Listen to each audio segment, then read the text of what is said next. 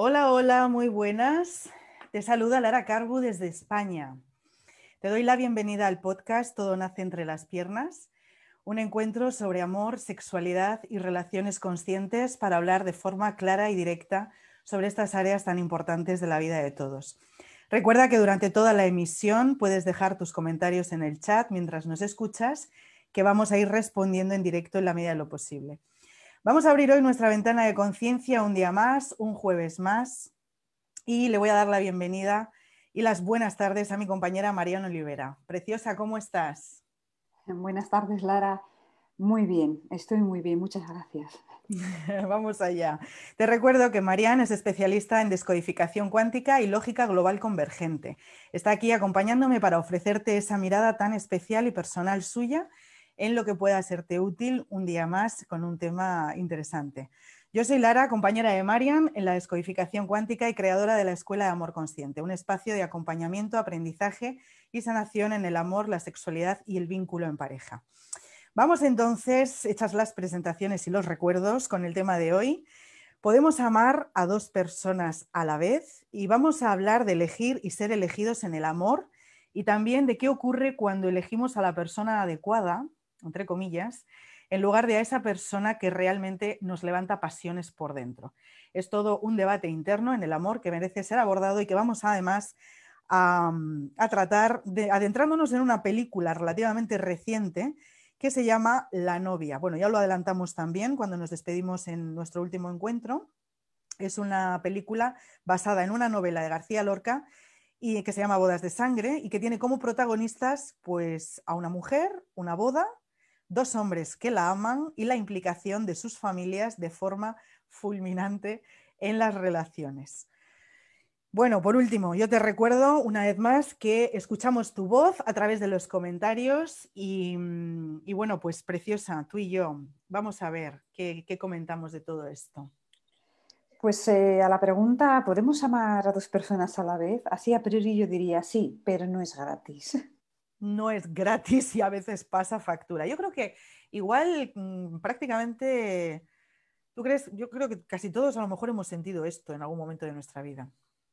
Sí, es una situación mucho más común de lo que queremos admitir o nos gusta admitir y hay que entender que se debe, pues, a, como siempre, a esos programas contradictorios que están actuando sin que lo sepamos y que nos vuelven locos, porque es una situación realmente tensa, desagradable, que trae mucha culpa y, que genera mucho conflicto de las personas y al final tiene a las tres partes muy mal.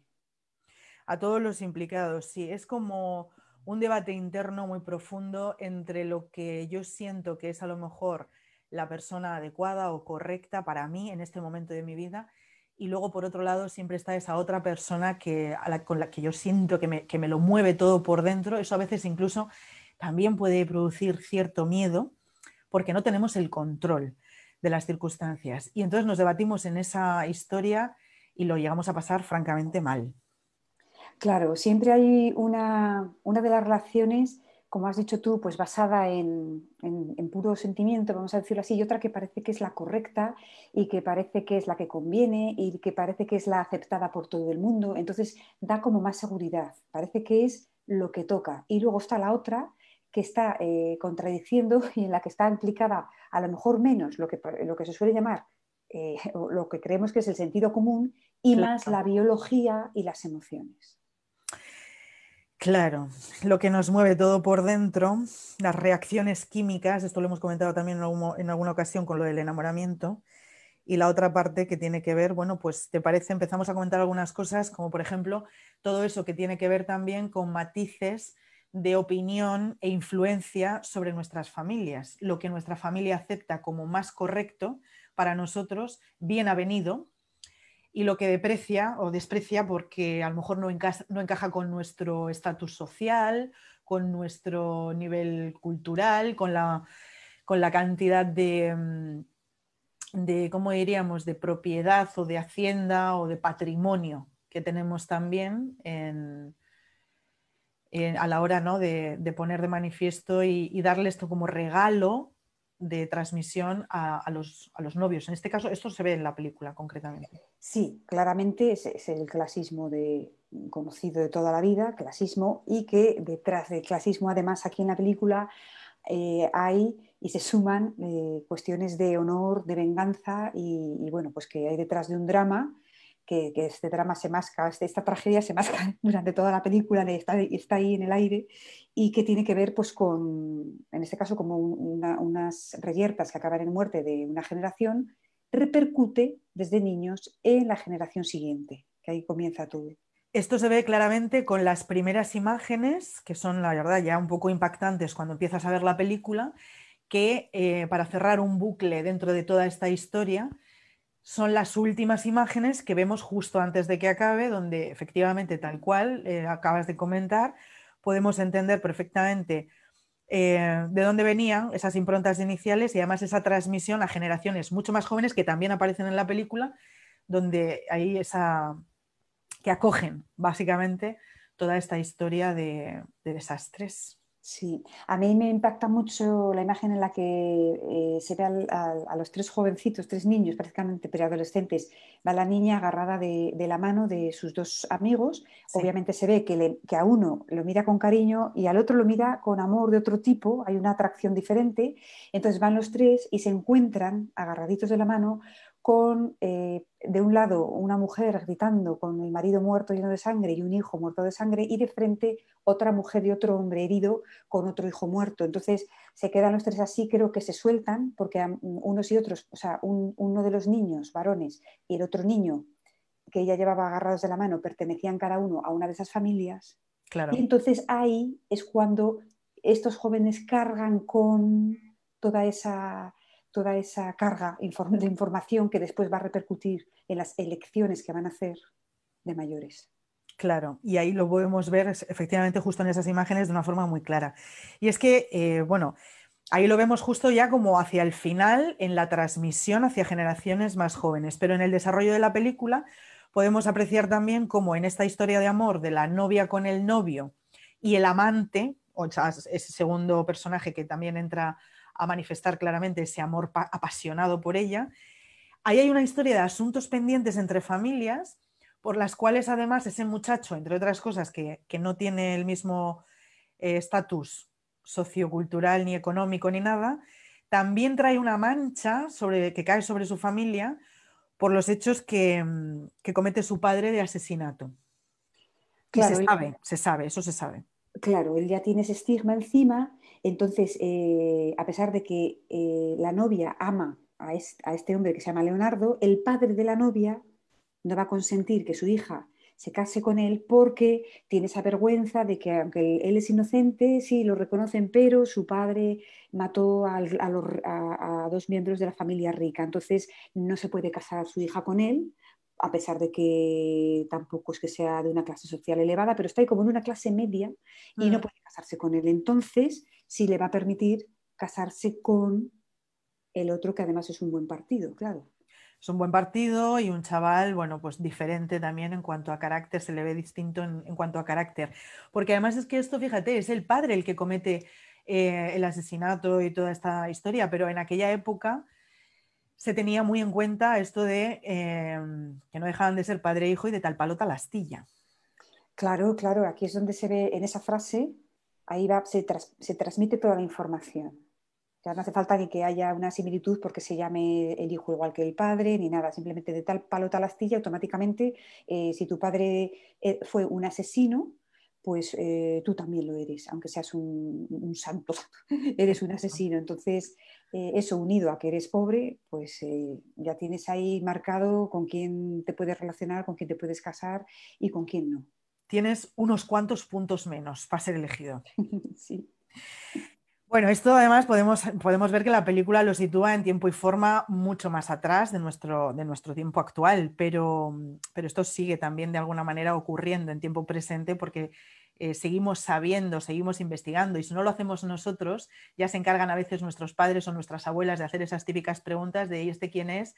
¿y de dónde viene? ¿y a qué se dedica? ¿y, y cómo es su familia? ¿y cómo, qué currículum trae? ¿no? Bueno, y la frase muy típica de los pueblos, ¿y tú de quién eres? ¿Y tú de quién eres? Efectivamente. Que todos se conocen con esto de los motes, a ver qué hacen, a qué se dedican. y, qué cosas tienen por ahí en su haber.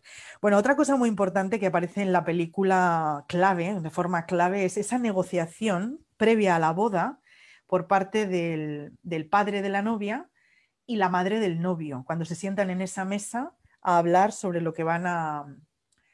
¿Cómo se llamaba esto? ¿La dote? Sí, claro, claro. Que, por cierto, esa, escena comienza eh, eh, cuando el padre de la novia le dice a, la que va a ser su consuegra y al, que va a ser su yerno, le dice, habéis venido por el camino más largo. Y la mujer le contesta algo así como con una excusa del tiempo, ¿no? que si no hace mucho calor o no sé qué. El, caso es que, bueno, habéis venido por el camino más largo representa, os estáis haciendo los longis a ella, que es la que manda, claro. Eh, porque en el fondo no quieres que tu hijo se case con mi hija porque es como de otra clase inferior, pero el hombre está tan enamorado que no le queda más remedio que darle gusto al único hijo, por otra parte, que le queda vivo. Claro, al único que le, hijo que le queda a esta mujer que además los ha ido, los ha ido perdiendo. me estaba yo ahora estaba dándome cuenta de cómo vemos aquí esa implicación directa en esto del matrimonio y el patrimonio. Claro, cuando negocian, porque además se le dice, me parece que le dice ella de entrada, porque ella es la que lleva la voz cantante ahí, pues es la, rica del pueblo, entonces le dice, em, mi hijo tiene y puede, y el hombre muy digno, el padre de la novia dice, mi hija también. Exacto, mi hija también no se queda atrás. Bueno, pues esto que es tan significativo en esa escena concretamente, justo en el preludio de esa, boda que viene después, también es una cuestión que aunque pasa quizá más desapercibida en tiempo actual, también está presente, porque en el momento en el que dentro de una pareja se, produce esto del compromiso y, se hace la petición de matrimonio y demás, salen a, aportar las familias en la medida de lo que pueden actualmente para poder bueno, antaño se, se, ponía eso, ¿no? La hacienda, las tierras y demás, y ahora lo que se pone muchas veces es el costear todo lo que va a implicar llevar a cabo ese enlace.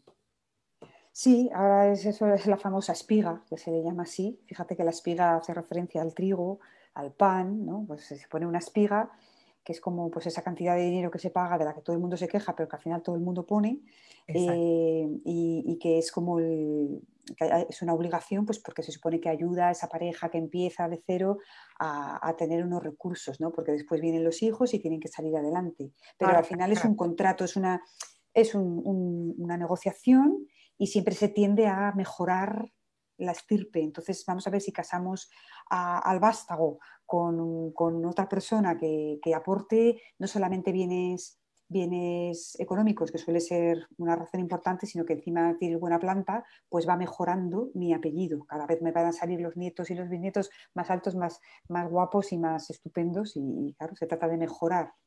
Mejorar el gen, la genética. Sí. O sea que tenemos ahí esa dote que además se entrega como para eh, que estos, estos dos polluelos que van a arrancar comiencen su nueva vida y den comienzo a ese, a ese camino en común, provistos de recursos suficientes. Bueno, vemos aquí una cosa bastante curiosa que también hace acto de presencia en la peli, que tiene que ver con em, cuando ella al final, eh, bueno, antes de que ella se case, lo que ocurre es que el, chico este, Leonardo, el que está como, vamos a decir, el que ha sido... marginado. marginado, me salía a mí descatalogado. el que no ha sido elegido, vaya, que se queda al margen, eh, este chico, antes de que eh, ella se case, anuncia también su boda, curiosamente con una amiga de ella. Sí, él, de hecho, cuando llega la boda de la novia, eh, él, ya está casado, de hecho tiene un, ya tiene un hijo, ¿verdad? Y la mujer le comunica que va a tener otro. Sí, pero claro, se casa con quien puede, le dejan y con quien le queda. curiosamente, la mujer de Leonardo sospecha que su marido en realidad siempre, o sea, sigue estando enamorado de, la otra chica y ella está igual de enamorada de su marido que, eh, que lo está, eh, como lo está la novia de este hombre. O sea, que son dos mujeres que sienten la misma pasión por el mismo hombre y, encima luego dos hombres que están, o sea, son dos, dos, relaciones que están fatal las dos, se mire por donde se mire. Claro, y todo por desconocimiento de, en qué condiciones está uno casándose, qué información porta y encima eh, qué, se le va a repetir, porque como decía aquí en esta película se masca la tragedia y se ve venir que se va a repetir la desgracia. Que se, va a venir, que se ve venir en cualquier momento y por cualquier rincón. Fíjate, no me había dado cuenta de ese detalle. Hemos empezado eh, bueno, el, título del podcast de hoy dice, podemos amar a dos personas a la vez y yo de alguna forma anunciaba que la historia protagonista era de una mujer a la que aman dos hombres, pero efectivamente también existe la presencia de estas dos mujeres, o sea, ella ama al mismo hombre eh, y la otra lo sabe, o sea que también hay dos mujeres pretendiendo al mismo hombre en contraposición y de manera compensada. Pues qué cosa, o sea que aquí vemos también, por, eh, por seguir eh, como sacando matices y eso, hay tintes de venganza, por eso la tragedia se masca como en cualquier momento y de cualquier rincón, y también la competencia, tanto entre mujeres por el mismo hombre, como de, dos hombres por la misma mujer. Claro, es al final el, mismo programón el mismo, conflicto de programas, porque aquí la cuestión es que eh, hay, una, relación, como tú has dicho al principio, que es eh, natural y que es bidireccional, es decir, ella quiere estar con él y él quiere estar con ella, pero hay otra en la que no es. Entonces, em, ahí viene el, problema, cuando se va contra esa especie de, relación natural, orgánica, pues se sigue la otra y la otra llega un momento en que el conflicto, como tiran los dos programas por igual, va a dar lugar a, una expresión en el contexto que en este caso en la película pues acaba en sangre, eh, con sangre y en muerte.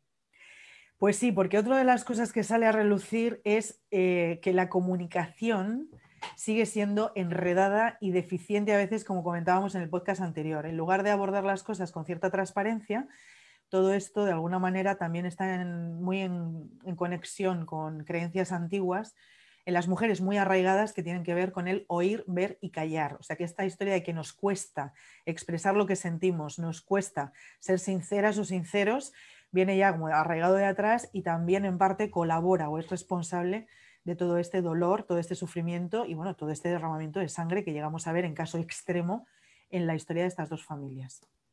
Sí, de hecho la mujer que representa esa matriarca, esa ricachona, la madre del novio, ella se pasa la película dando órdenes desde ser felices hasta cuando le dice que un matrimonio es, eh, el matrimonio es un hombre, unos hijos y una pared de dos muros de ancha para todo lo demás como diciendo que, o sea, dentro de casa te quedas y, ahí no sales y listo. Y otra, otra frase que dice también que a mí me parece demoledora es que mm, si las cosas salen mal, pues a envejecer y a llorar. O sea que si te va bien, venga, pero si no, una vez más, esto, llorar, callar y encerrarse, porque además eh, también se cuidaba mucho esto de la vergüenza y la honra el que nadie se enterase de ciertas cosas por miedo a, la vergüenza y al juicio ajeno. Claro, claro, guardar las apariencias y, a base de, pues eso, de, ir en contra de un montón de cosas, es decir, de reprimir, reprimir, reprimir, y eso al final siempre sale.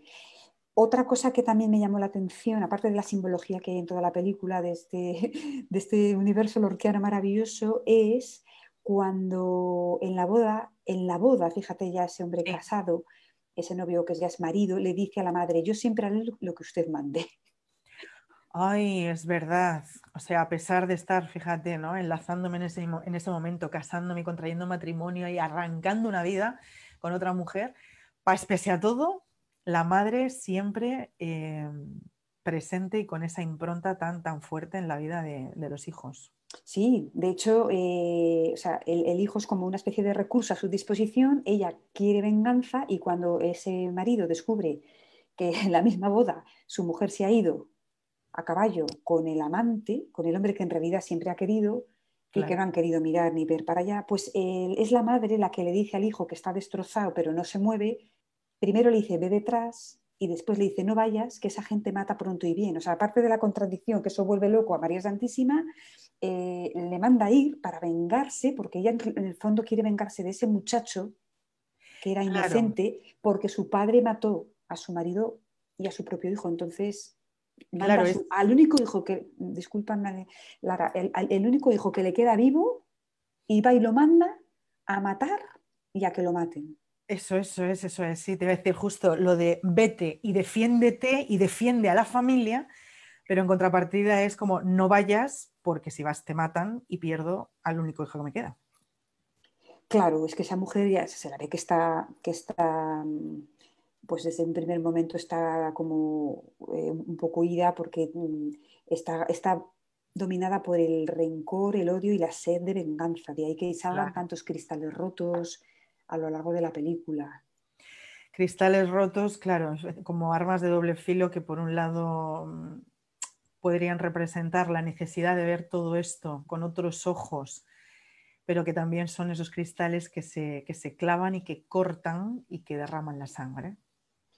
Sí, los cristales eh, aparecen constantemente, sobre todo cuando la protagonista eh, tiene, entre comillas, encuentros con una mujer misteriosa, despeinada, loca, que le da el cristal y que la, pone muy nerviosa y no sabe quién es. Al final se ve que es ella misma, desde, desde mm. ese futuro. Eh, pues ahí está el cristal, ahí está el caballo también, hablando de simbología, ese caballo que relincha, que representa esa pasión de ese hombre que lo cabalga, mm, pues, pues frustrado porque se ha casado con quien no quiere. Todo esto además es un poco fuerte porque ya nos metemos como ahí en, la situación de que además todo este nudo y todo este desenlace fatal está sucediendo, creo recordar, también en, el transcurso de la boda. O sea que hay, está como en la celebración porque hay una parte de toda esa gente que sigue ahí como conectada con, esto de la celebración del casamiento y de tal, y por otro lado, como detrás del biombo, está ese encuentro que se produce entre la novia y Leonardo, está la, mujer de Leonardo también con las criaturas por otro lado, el novio con estas situaciones que estamos comentando y con lo de la madre y tal, y, todo a la luz, pero sin verse realmente. Sí, sí, está pasando delante de las narices como nos pasa en la vida real. Mira, hoy por hoy, cuando una persona se encuentra en una situación así, que en realidad quiere, quiere estar con alguien, que a su vez quiere estar con, esa persona, ¿no? Y sin embargo, eh, se está con, alguien un poco por obligación, por miedo, por, por temor, por lo que sea, especialmente cuando hay hijos, al final, igual que la película, todo lo pasa al mal, porque fíjate que en la película la mujer de Leonardo, cuando ve que su marido se ha ido con, esa novia, eh, asfixia al niño en la cuna. Es que también esa escena es Claro, asfixia al niño. Date cuenta que termina un poco con esa desgracia que pase a otra generación, pero de una manera dramática, ella se ve también que, pierde el juicio porque de lo contrario no haría eso con su niño. Eh, los otros dos acaban como acaban.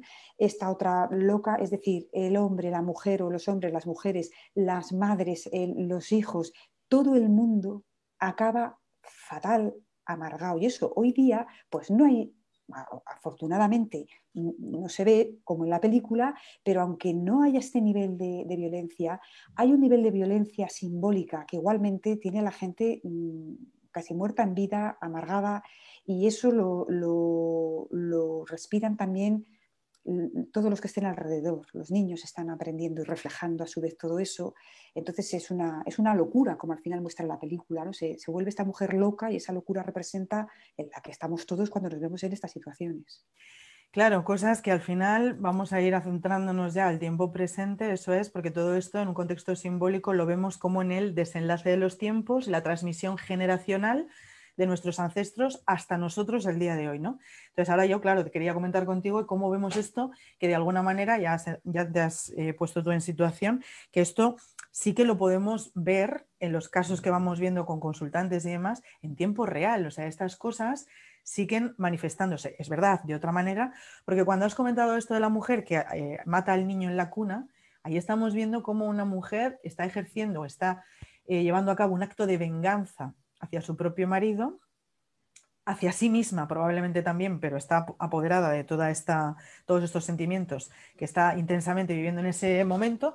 Pero fíjate que esto hoy en día también lo podemos ver en nuestro entorno y en nuestra sociedad, como eh, cuando la desaveniencia en las relaciones se pone de manifiesto, entramos en esa guerra de la que hablamos también en el primer capítulo, hacernos daño entre hombres y mujeres y, también utilizamos a los niños hoy en día. Están las separaciones mal entendidas y mal gestionadas, las custodias de los niños y como tú bien decías, esos niños que al final lo único que hacen es sufrir entre sus padres porque están siendo utilizados como herramienta para, para lidiar con todo esto y dentro de esta intensidad de dolor. Mm. Los niños eh, lo que hacen es expresar los conflictos que los padres no afrontan o que disfrazan de otra cosa. ¿no? Entonces, cuando una persona se ve en una situación así, aunque no haya niños, vamos a poner que no haya niños, eh, si, yo, estoy, yo estoy eh, en una situación en la que estoy con una persona que, a la que quiero, pero estoy con otra, de la que estoy enamorada y que, y que tengo una atracción tremenda, si a mí me atrae una persona y esa persona es atraída por mí, es decir, la atracción es mutua, eso, lo primero que uno puede preguntarse para saber si está en el conflicto es, ¿qué me impide, qué me está impidiendo a mí ir con esta persona, estar con esta persona e iniciar una relación con esta persona? ¿Qué me lo está impidiendo? Y si uno es honesto, va a ver que está con la otra sí o sí por otro tipo de razones. ¿Con la otra te refieres en contexto amante? No, si por ejemplo yo estoy, imagínate que yo estoy casada, ¿no? O que tengo una pareja formal y de repente aparece otra persona en mi vida y, ahí hay como una atracción mutua.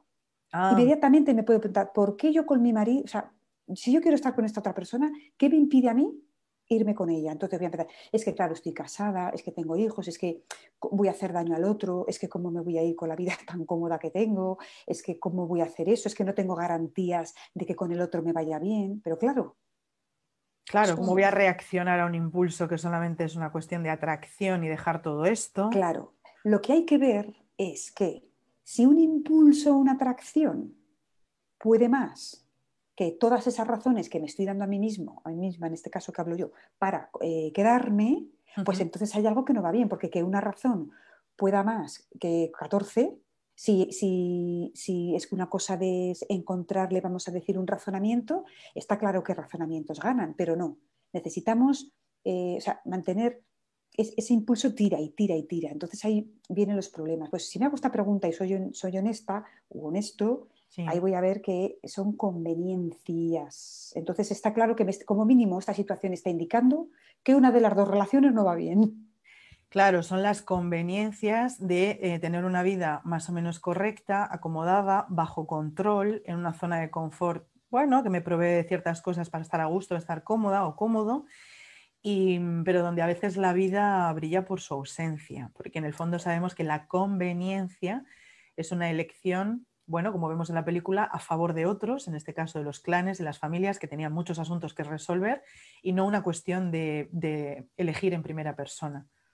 Claro, lo que pasa es que se disfraza muy bien, se disfraza muy bien para que parezca que es normal, que es lo correcto, que es lo que todo el mundo hace, se da la bendición divina del ritual de turno y entonces todo queda muy bien encubierto, pero hay una conveniencia y una conveniencia es una transacción y una transacción entre un hombre y una mujer es lo que es. Entonces, voy a pararme ahí, voy a pararme ahí y voy a, ir a lo que realmente es interesante porque si yo soy la persona que me encuentro en esa situación, me olvido, de en este caso, de los dos caballeros que me están mostrando mi conflicto y me paro a pensar, ¿qué me está pasando? Bueno, me está pasando que un programa biológico me está tirando de una manera por un lado y otros programas que no son míos otras ideas que no son mías, que, tengo heredadas de ese clan, me están tirando por el otro lado. Entonces me paro, desatasco todo eso y luego lo suyo es tomar decisiones eh, coherentes desde la conciencia, desde la conciencia y teniendo en cuenta que si yo decido bien por mí, automáticamente todo el mundo a mi alrededor va a estar bien también, aunque la mente me diga que va a ser un lío, que, que voy a matar de disgustos a no sé quién y todas esas cosas. O sea, hay que ser, eh, aunque esto no se haga, pero por lo menos decírselo a uno internamente y saber dónde estás. Luego ya decides lo que sea, pero saber dónde estás. Claro, porque muchas veces claro, está muy presente todo esto de las heridas de rechazo, de abandono, dentro de lo que es nuestra propia implicación dentro de la familia, que no podemos obviar, que son nuestros primeros amores y al final este conflicto se manifiesta literalmente por ahí. En lugar de elegirme a mí con mis propios deseos, sabiendo quién soy, lo que me sienta bien y por dónde la vida se me abre, que quizá es donde quiero estar, por eso tengo esta atracción a veces tan intensa que lo único que me mueve es eso, la vida por dentro, pues decido quedarme porque de lo contrario, ya sabes que todo esto, darle la espalda a estas cosas que tienen que ver con la conveniencia y la familia, en nuestro inconsciente se procesa como traición. Claro, claro, pero en realidad eh, no estoy traicionando a mi familia ni a nadie, me estoy traicionando a mí mismo, a mí misma. La gran... sí, o sea, es, todo para uno, como decimos siempre, y, bueno, el, eh, ¿dónde me va a llevar esa situación? Pues va a ser a un sitio cada vez peor y estas cosas, y lo, repito, en los tiempos que estamos viviendo van a terminar por salir. Entonces, cuanto antes uno lo afronte y, y lo mire, pues mejor. Eso es, al final es todo una especie de distorsión de la realidad completamente y de ahí que veamos que la vida nos pone en escenario con toda esta cantidad de dolor, con toda esta cantidad de sufrimiento, porque de alguna forma tenemos que entender que realmente eh, estos caminos no nos llevan a esa paz interior que de alguna manera también sabemos que que nos hace más eh, o nos pone más en sintonía con la vida, sino todo lo contrario, y de ahí que nazcan, como bien vemos también en la película, esos eh, sentimientos inconscientes de venganza, pero sobre todo por esta historia de no haberme elegido a mí en primer momento. Todo es como, y una vez más, porque me acuerdo de los cristales, es todo como una especie de trampa en el aprendizaje para darme cuenta de lo que fue a lo mejor necesario para mis ancestros, para mí puede tener una opción diferente y me puede hacer eh, ver que existen más caminos aparte de los que aparentemente me, han enseñado o han elegido todos ellos. ¿no? Claro, en realidad esa información está para eso. Y luego yo creo, Lara, que también hay que, hay que poner el foco en, la pregunta del podcast, podemos amar. O sea, no estás amando a dos personas a la vez. De entrada, si no se es consciente de lo que está pasando ahí, se está utilizando a dos personas a la, a la vez. A una se la quiere para una cosa y a la otra se la quiere por otras. Pero eso no es amar porque eh, em, eh, primero amar, solamente puedo amarme a mí mismo y me amo cuando me pongo en orden conmigo mismo, me veo lo que tengo, me hablo me, abro y me confieso, yo quiero estar con esta persona, pero estoy por esta otra, por tal y por tal, entonces vale, pues tengo un conflicto, bien, sé resolverlo, no, no pasa nada. Ahí empiezas a amarte. Y a partir de ahí, ya la relación honesta, limpia que tengas con, con las otras personas, ya empiezas a amarlas, ya a honrarlas, aunque sea que eso pase por decir, eh, pues es que tengo un lío porque estoy, hay otra persona que me interesa o a ti no te quiero, pero me viene bien esto. O sea, se, diga lo que se diga y como buenamente se diga, si está en orden con lo que uno siente, ya se está amando uno a sí mismo y se está reflejando fuera. Con mayor honestidad, mayor sinceridad, empezando por uno mismo, eso es, esa sería la clave. La clave de la comunicación. Lo más difícil de hacer también, ¿eh? Lo más difícil, obviamente, porque fíjate, si volvemos a, la película, eh, es que estamos eh, enseñados a lo contrario, oír, ver, juzgar y tragar, callarlo todo. Claro, claro, claro, hay que estar callado y como dice esta mujer, un hombre, unos hijos, una pared de dos muros muy ancha para todo lo demás, o sea que ahí ya te lo dice. Claro, y además esto no, bueno, era un poco también como más inherente a las mujeres, lo del oír, ver y callar, pero también no podemos obviar este, legado que reciben los hombres de los hombres no lloran y todo lo que es, eh, vamos a decir, como en atribución a los hombres, trabajar, trabajar, eh, proteger y trabajar y aportar recursos, pero nada más. Nos ha hecho mucho foco en, en, la importancia real de comunicarse con uno mismo con transparencia, sinceridad y de ahí poder hablar, con, en este caso a lo mejor con la pareja, para poder expresar este conflicto y este gran esta gran tensión que experimentamos, porque muchas veces tenemos además esa sensación añadida de que esto está mal. Claro, pero ¿cómo te vas a atrever a decirle a una pareja eh, y a comunicar la verdad cuando ni siquiera eres capaz de decírtelo a ti mismo? Esto es muy importante también, voy a hacer hincapié, a la hora de posicionarnos, o bien porque tengo una relación de pareja que no va exactamente bien, o porque no tengo una relación de pareja y a lo mejor lo que me está impidiendo es eh, abrirme al amor sin miedo, porque todas estas cosas de las que estamos hablando las hemos experimentado. Una vez más, no, hemos sabido muy bien qué hacer con ellas y todavía no hemos entrado en esa comunicación sincera y honesta de hablar con nosotras o con nosotros mismos para ver realmente qué queremos del amor, si realmente nos queremos y nos amamos ya a nosotros mismos y luego de ahí mm, conectarlo con el otro. Y aquí eh, está bien decir que una de las de, las trampas que hay cuando una persona decide eh, hablar consigo misma y ser honesta y, toca esa verdad y empieza a amarse, viene a interceptar esta maravillosa comunicación la culpa. Ay, es que soy una mala persona, el victimismo. Ay, pobre de mí, en qué situación estoy, fíjate qué drama. Estos son trampas y yo los llamo programas centinela, que en cuanto se toca un, un pilar importante y las cosas empiezan a ir bien, salen para, para interceptarlo, pues bueno, porque traen una inercia importante, ¿no? Entonces, mm, tener muy, muy, muy a la vista eh, sentirse una víctima de una situación dramática, melodramática, y sentirse culpable, sentirse una mala persona y la pena por el otro que va a sufrir. Tres trampas como tres catedrales. Total, y una inercia de programas encadenados, como bien decías, que empiezan por la culpa, enlazan con el castigo, el castigo que si el perdón, te perdono o no te perdono, luego la venganza, bueno, todo este cuadro de matices que no trae normalmente nada agradable. No, no, como hemos dicho, al final, eh, sí, sí, con las mejores intenciones y creyendo que es lo más sensato y, la, y ah, en aras de la responsabilidad, eh, también, fíjate, soy un, buena, un, buen padre, soy una buena madre, soy una buena esposa, eh, se nos llena la boca de responsabilidad y lo que es es otra trampa más porque la responsabilidad es decir, a ver, yo qué siento y voy a responsabilizarme de lo que realmente siento, pienso, quiero y de todo, de toda esa información. Claro está. Es que además, como bien decías antes, todo sale a la luz, tarde o temprano va a salir a la luz en tiempo presente y yo creo que muestra de esto ya podemos recoger muchos matices en nuestra sociedad, como por ejemplo dentro de la pareja hoy en día, mm, el tema de la infertilidad y la incapacidad que tienen muchas parejas incluso para tener eh, familia o hijos hoy en día, porque hay una, un gran porcentaje de abortos o las famosas cesáreas que también hemos comentado en alguna ocasión hay muchísima depresión, eh, muchísima, bueno, somos más infieles que nunca. Todo esto lo hablan las estadísticas y, los datos recogidos a veces de a personas que se les ha encuestado y, que de manera anónima han contado todas estas, todas estas cosas. ¿no?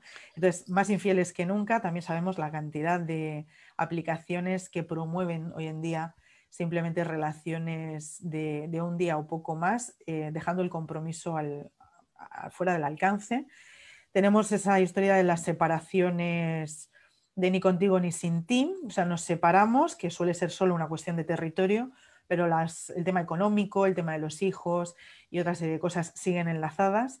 La tasa de divorcios infinitamente mayor que la de enlaces o matrimonios que se sepan hoy en día. Enlaces matrimonios me refiero incluso parejas por, por, eh, por tema religioso, civil, pareja de hecho, diferentes tipos de enlace y al final, bueno, y luego el tema de, esto que decíamos de las separaciones, los divorcios mal gestionados, cómo pagan los platos rotos, entre comillas, los niños dentro de las custodias compartidas y tal, y cómo vemos a veces casos en televisión que ya también son llevados a un extremo del daño que se hacen eh, dos personas que han compartido la vida en algún momento a través de hechos muy cruentos e intensos que tienen que ver con todo esto, los niños, la familia y demás.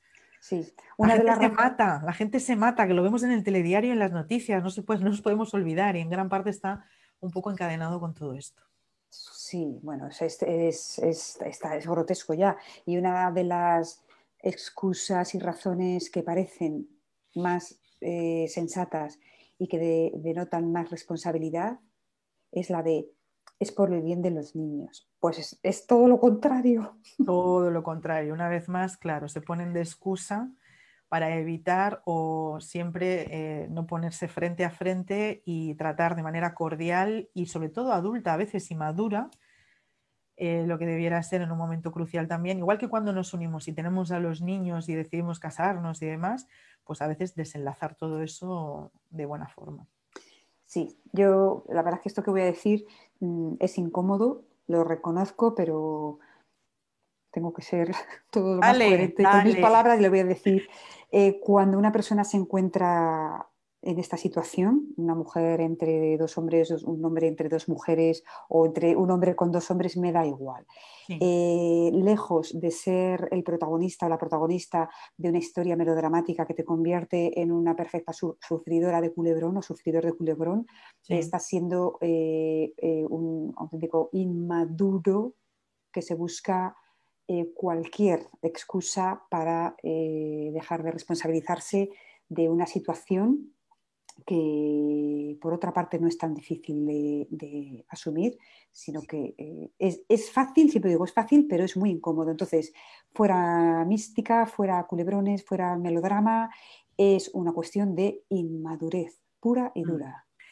Sí, señora, porque al final todo es nuestro, todo está en nosotros, independientemente de que los ancestros influyan, los asuntos pendientes pidan ser atendidos, eh, todo, absolutamente todo. Y bueno, y este aspecto que, como bien dices, tiene que ver muchas veces con las carencias y las necesidades no cubiertas de nuestra propia infancia, pero esta que está así mucho más cerca, ¿eh? sin irse a las generaciones atrás, ni a las vidas pasadas, ni nada.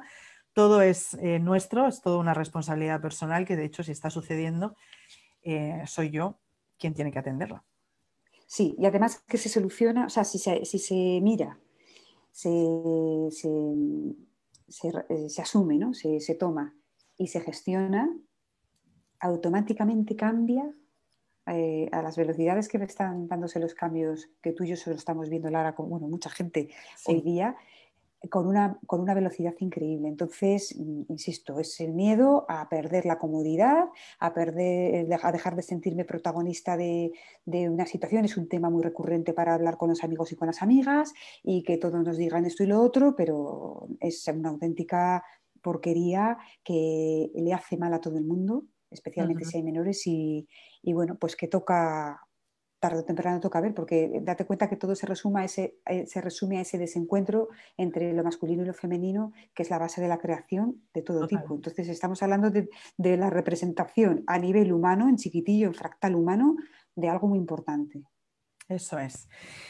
Madre mía, qué interesante todo. Además, es literal en tiempo presente como estamos experimentando, que todo esto que necesita ser visto, atendido y de lo que nos tenemos que hacer cargo se puede cambiar de una forma literal en tiempo presente sin necesidad de esperar años. Ya no es necesario esperar años porque la toma de conciencia es eh, rápida y además em, es que se mueve a la misma velocidad que se mueve un pensamiento, que se mueve una emoción y que se mueve esa misma energía que impregna todo en el universo no hay que esperar demasiado tiempo.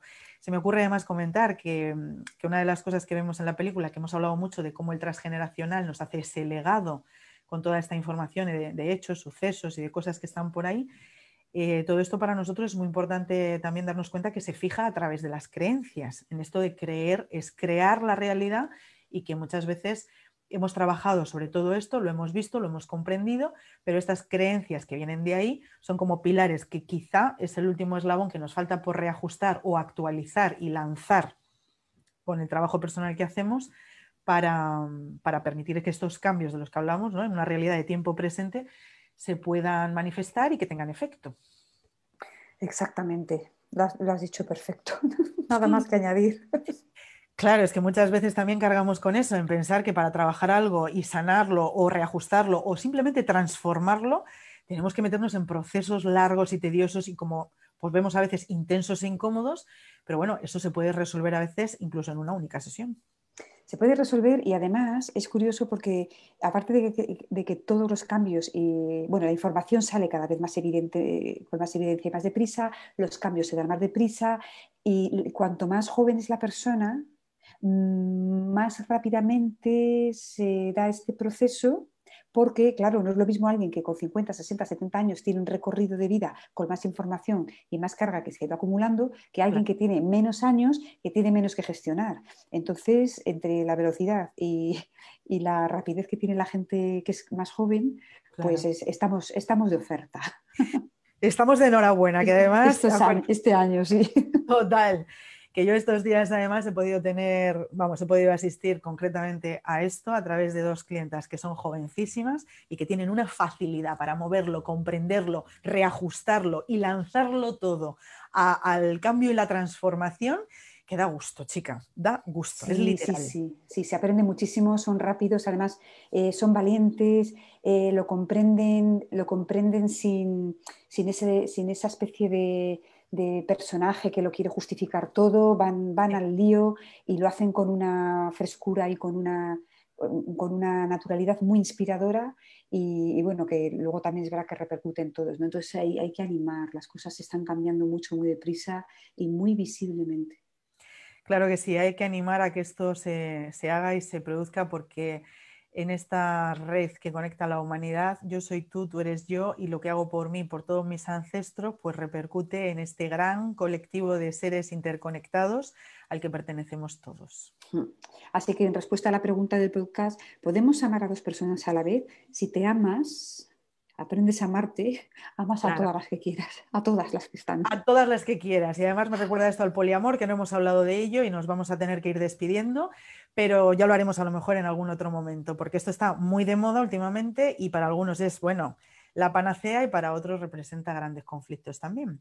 Oye, se me ocurre, si te parece, me, voy me gustaría a mí dejar aquí como dos canciones que además en contexto musical, que ya sabes que nos gusta tanto, hablan de esto de amar a dos personas a la vez, tanto el sentimiento como el conflicto, ¿no? que tienen que ver con esta canción de Bebo Valdés y Diego El Cigala, que se llama Corazón Loco, que me comentaste el otro día, y esta que yo recordaba que también existe de Ana Belén y que se llama literalmente Entre dos amores.